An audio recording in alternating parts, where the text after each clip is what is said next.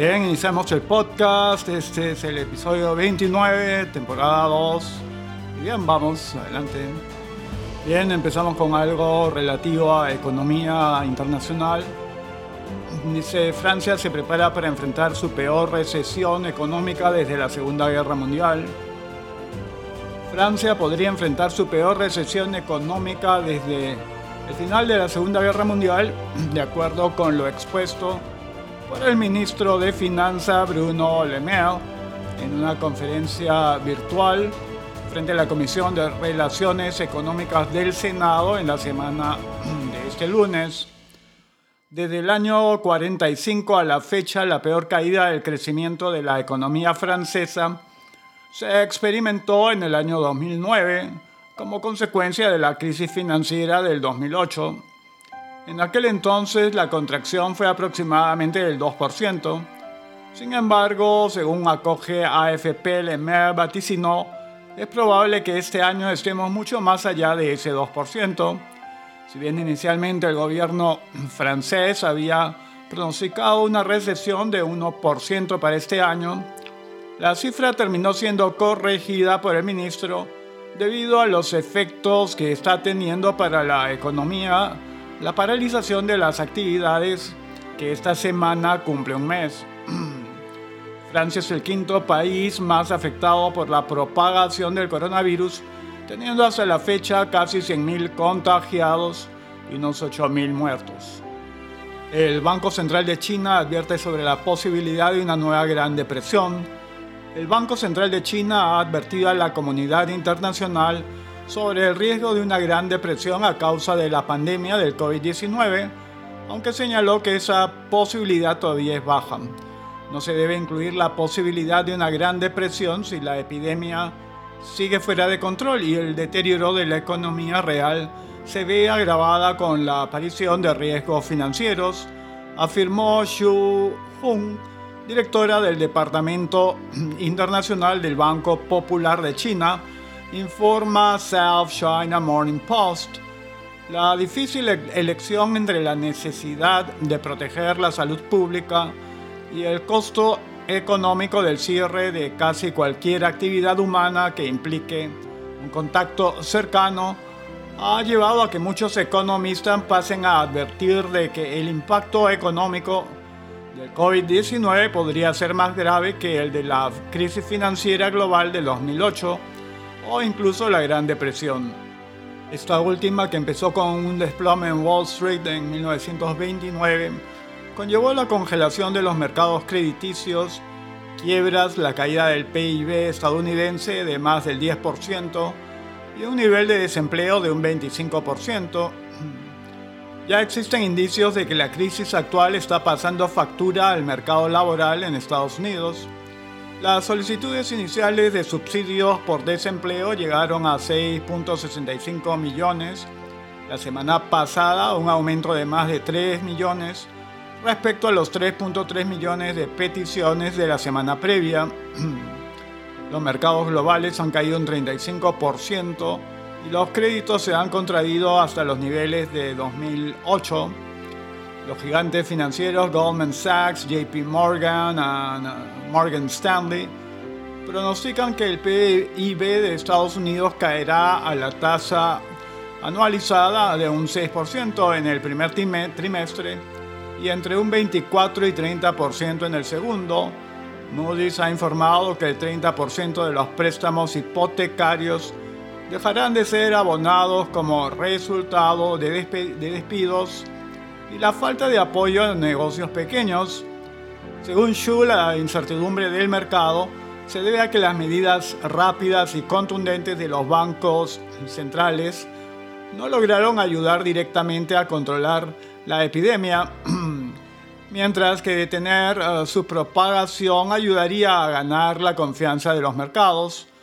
Las políticas de las economías avanzadas han ayudado a estabilizar la confianza en el mercado de valores, pero riesgos ocultos siguen existiendo en el sistema financiero global, precisó. Si el mercado entra en pánico debido al cada vez más intenso impacto de la epidemia, eso podría restringir la liquidez, lo que desencadenaría un contagio en diferentes clases de activos. Un virólogo explica qué es lo que hace que el coronavirus sea tan mortal. La enfermedad COVID-19 causada por el SARS-CoV-2 se desarrolla como una infección en los pulmones y causa estragos en el sistema inmunitario que pueden provocar daño pulmonar a largo plazo o incluso causar la muerte del infectado, explica Benjamin Neumann, profesor de biología de la Universidad de Texas, en su artículo en el portal de The Conversation. Pese a ser similar a otros coronavirus, el nuevo virus presenta diferencias genéticas que desempeñan un papel significativo en la facilidad con la que un coronavirus infecta a las personas. El SARS-CoV-2 tiene un conjunto totalmente diferente de genes llamados accesorios que le dan a este virus varias ventajas.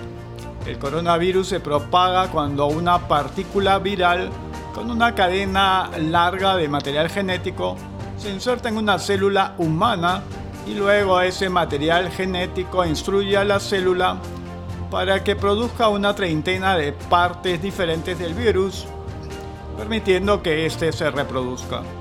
El SARS-CoV-2 infecta las células que tienen una proteína llamada ACE2, responsable de la regulación de la presión arterial y se adhiere a la misma usándola como una puerta para infectar más células. Esta es una razón por la que el coronavirus puede tener consecuencias más graves en personas que sufren de presión arterial alta. La mayor parte del daño del COVID-19, dice Newman, es causada por el propio sistema inmune al defenderse para detener la propagación del virus. Millones de células del sistema inmune invaden el tejido pulmonar infectando y causando grandes cantidades de daño en este proceso de limpieza del virus y las células infectadas, detalla el profesor. Mientras los pulmones se reparan, la principal tarea de los médicos es apoyar al cuerpo del paciente y mantener la sangre oxigenada. La Casa Blanca considera emitir bonos de guerra debido al coronavirus. Los asesores de la Casa Blanca han estado discutiendo la posibilidad de emisión de un bono del Tesoro estadounidense relacionado con el coronavirus. Según ha señalado este lunes el canal CNBC, el asesor económico del presidente Donald Trump, Larry Kudlow, recoge Reuters.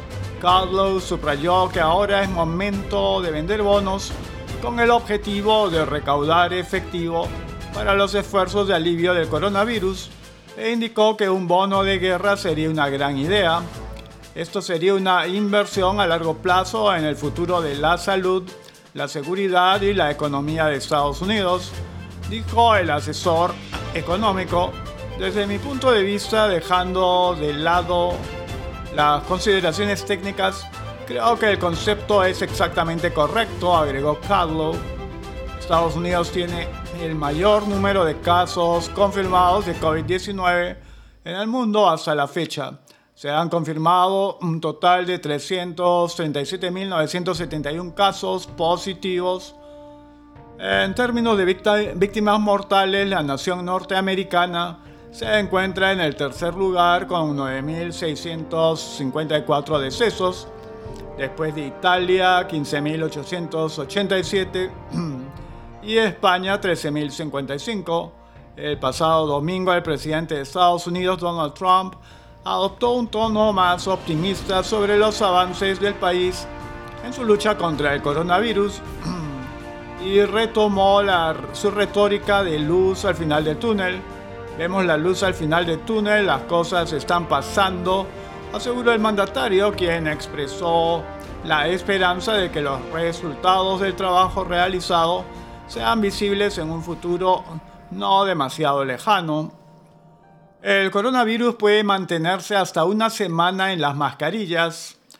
El coronavirus puede mantenerse hasta una semana en las mascarillas, afirma un grupo de científicos de la Universidad de Hong Kong de acuerdo con el artículo publicado en la revista The Lancet, los investigadores estudiaron el tiempo que el virus puede sobrevivir en varias superficies con temperatura ambiente y llegaron a la conclusión de que el virus puede mantenerse menos de 3 horas en el papel de imprenta y de seda, mientras que en madera o paño desaparece al segundo día.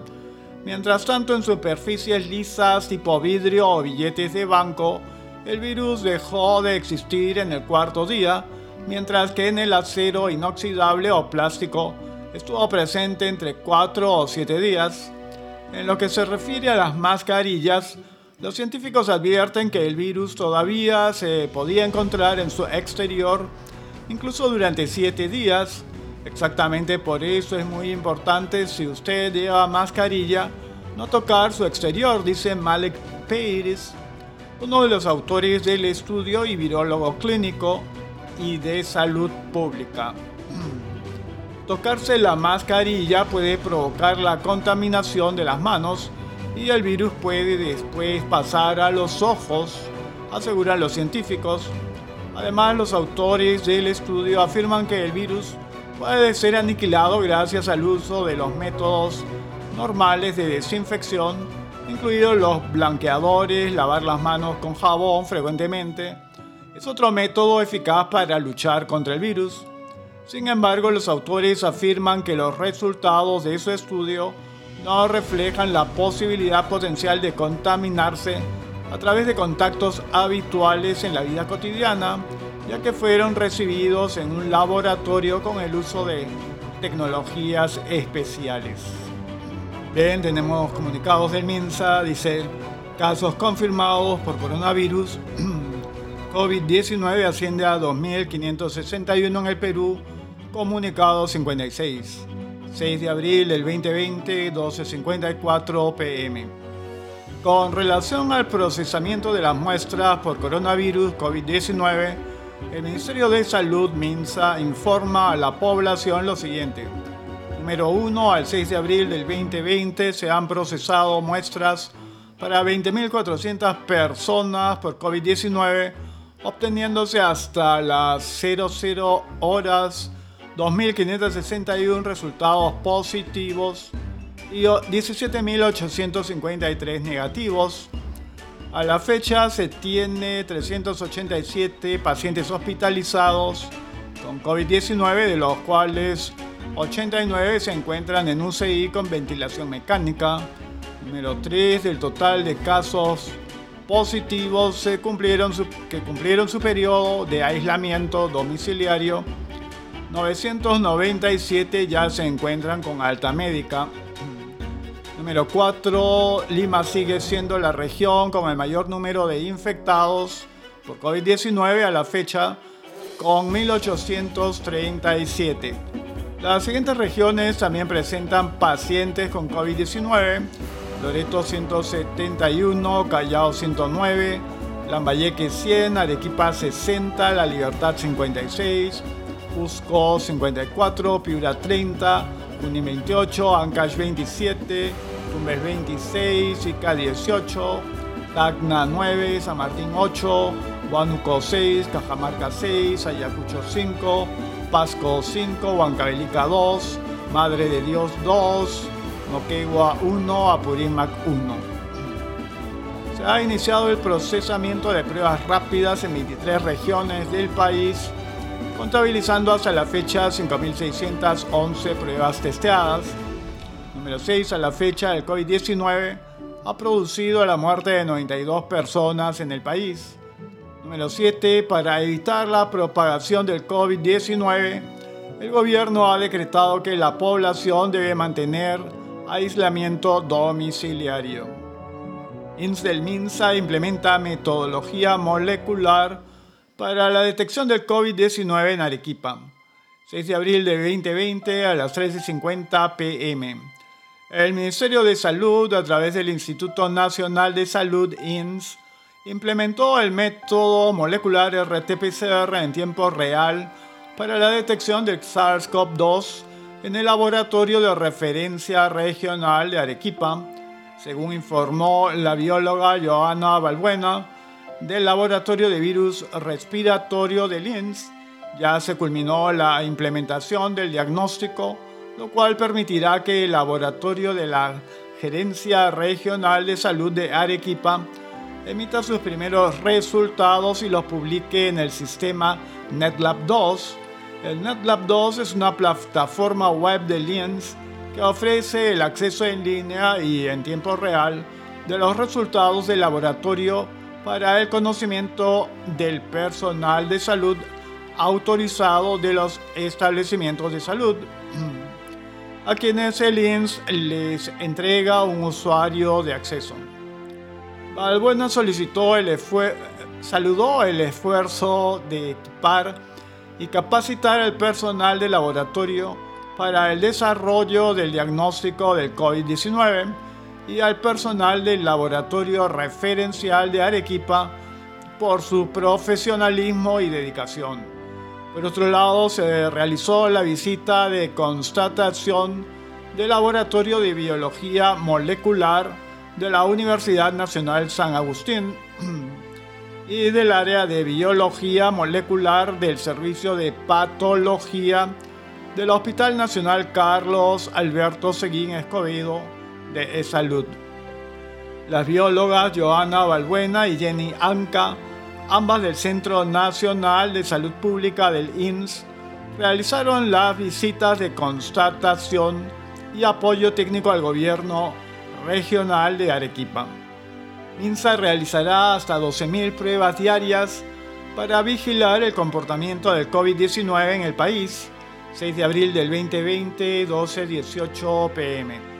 El Ministerio de Salud MINSA realizará hasta 12.000 pruebas diarias de COVID-19 entre serológicas y moleculares con la finalidad de identificar y vigilar el comportamiento de la epidemia en nuestro país, señaló el ministro de Salud, Víctor Zamora. Se ha quintuplicado la cantidad de pruebas que se pueden procesar en un día es decir, nuestra capacidad actualmente es de 2.500, pero se busca llegar a las 12.000. Para lograr esta meta, se deberá movilizar a los trabajadores de salud de las distintas regiones a hacer una labor casa por casa, recalcó. Explicó que estas pruebas permitirán identificar en qué área se encuentra el virus y así tomar decisiones focalizadas Actualmente el MINSA cuenta con pruebas moleculares para los meses de abril y mayo y se sigue adquiriendo.